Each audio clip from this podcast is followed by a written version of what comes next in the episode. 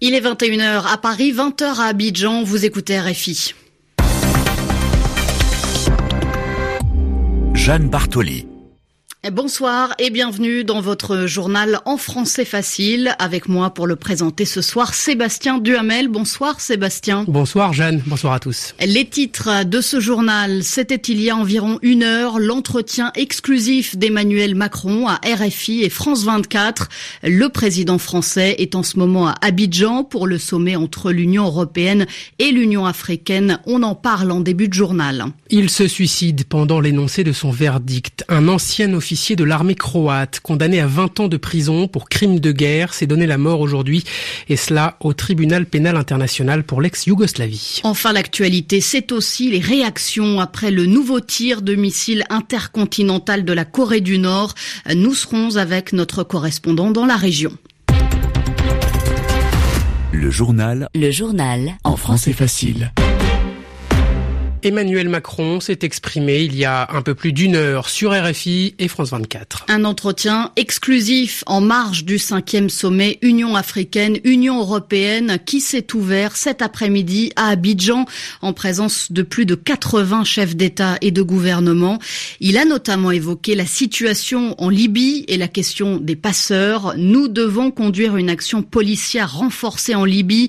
Déclaration donc du président français un peu plus tôt à l'ouverture du sommet, le président de la Commission de l'Union africaine, Moussa Faki Mahamat, avait évoqué les drames à répétition de l'immigration.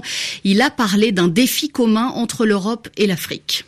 La question de l'immigration, vers l'Europe surtout, se pose en termes dramatiques. Les embarcations de la mort en haute mer rivalisent dans une lugubre tragédie avec le naufrage dans l'océan des dunes et des terrains rocailleux du Grand Sahara. Ces défis nous est commun. Nos responsabilités partagées ici sont écrasantes et nous interpellent au plus profond de nos consciences. Jusqu'à quand allons-nous, vous et nous, observer cette tragédie insensible, impuissants, inactifs, paralysés Je m'adresse à vous, horrifiés et hantés, comme bien d'autres citoyens du monde par les images des migrants africains vendus aux enchères comme esclaves sur le territoire libyen.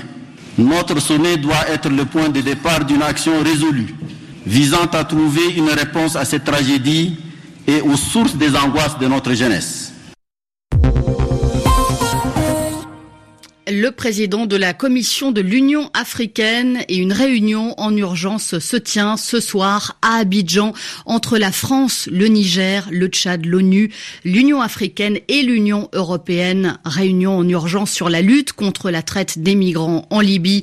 Emmanuel Macron avait qualifié les faits de crimes contre l'humanité. Il devrait dévoiler ce soir une initiative euro-africaine pour lutter donc contre les passeurs. C'est l'image de la journée, Jeanne, une vidéo qui a déjà fait le tour de la toile. Un ancien officier des Croates de Bosnie, Slobodan Praljak, jugé par le tribunal pénal international pour l'ex-Yougoslavie pour crime de guerre.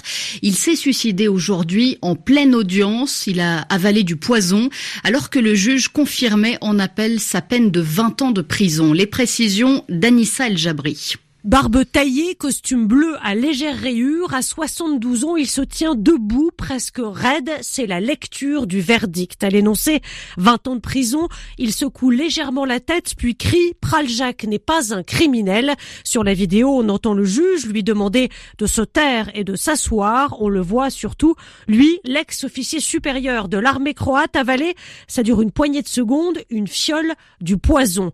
Ambulance, hélicoptère, Slobodan Praljak est transporté à l'hôpital et décède en quelques heures.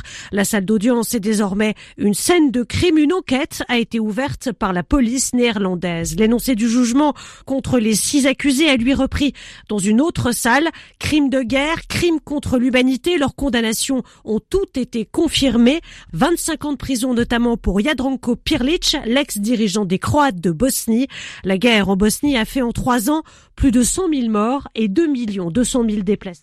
Les précisions d'Anissa El Jabri et le Premier ministre croate a adressé ses condoléances à la famille de Slobodan Praljak. Il dénonce l'injustice du tribunal de la Haye. Le message maintenant du pape François aux bouddhistes birmans. En déplacement, en voyage en Birmanie depuis ce week-end, le pape a appelé les bouddhistes à dépasser l'intolérance, les préjugés et la haine, sans mentionner directement le sort de la minorité Rohingya. Le pape qui doit désormais s'envoler vers le Bangladesh.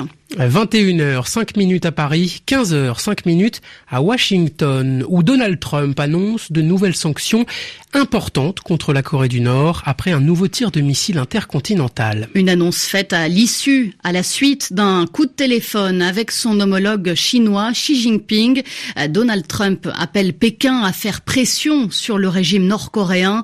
À ce nouveau tir de missile, le 20e de l'année, intervient après deux mois d'accalmie. Il a été fermement condamné par la Corée du Sud, Séoul, qui s'inquiète par ailleurs d'une possible riposte américaine? La correspondance de Frédéric Ojardias. Dans une déclaration triomphante, la Corée du Nord affirme que son nouveau missile, baptisé Hwasong-15, est capable d'atteindre tout le territoire américain. C'est en effet le premier missile nord-coréen à voler à une telle altitude, 4500 km. Sa trajectoire était très verticale pour éviter de survoler le Japon et selon les premières estimations, si l'engin avait été tiré à un angle normal, sa portée serait de 13 000 km, ce qui est suffisant pour atteindre Washington. Cet essai a été qualifié de provocation téméraire par le président sud-coréen Moon Jae-in, qui a promis de poursuivre sa politique de sanctions, mais qui a aussi déclaré qu'il fallait empêcher les États-Unis d'envisager une frappe préemptive en Corée du Nord. À Séoul, les bruits de bottes en provenance de Washington inquiètent en effet autant que les coups d'éclat de Pyongyang. Ce matin, Donald Trump a d'ailleurs appelé le premier ministre japonais avant de téléphoner à Moon Jae-in, et les Sud-Coréens craignent que leur position ne soit négligée alors qu'ils seront les premières victimes en cas de conflit sur la péninsule. Frédéric Ojardias, Séoul, RFI. Cela fait des mois que Donald Trump le répète et les chiffres semblent lui donner raison. L'économie américaine se porte bien avec 3,3% de croissance au troisième trimestre. Nous sommes en train de gagner et les réductions d'impôts vont faire passer notre économie à la vitesse supérieure. C'est ce qu'a tweeté aujourd'hui le président américain. On continue de parler d'économie, Jeanne, avec l'envolée des cours du Bitcoin en bourse. La monnaie virtuelle a dépassé le cap symbolique des 11 000 dollars. Pour ceux qui ne la connaissent pas, le Bitcoin, c'est une monnaie virtuelle, donc, qui permet de payer par Internet et sans passer par une banque. Ariane Gaffuri, quelles sont justement les raisons de cette envolée?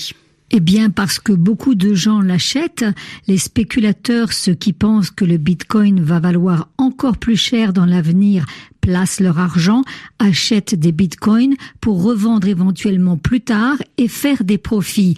Il y en a d'autres qui sont plus prudents, ils craignent le phénomène de bulle, un crash financier qui ferait s'effondrer la valeur du bitcoin d'un seul coup et certains spécialistes disent que ça peut arriver à tout moment. Alors quels sont les atouts de cette monnaie électronique? Sa transparence, les transactions, les échanges sont stockés dans une base de données, un site que tout le monde peut consulter sur Internet. Son autonomie aussi, ce n'est pas une banque, ni un État, ni un individu, c'est une technologie informatique accessible sur des dizaines de milliers de machines dans le monde.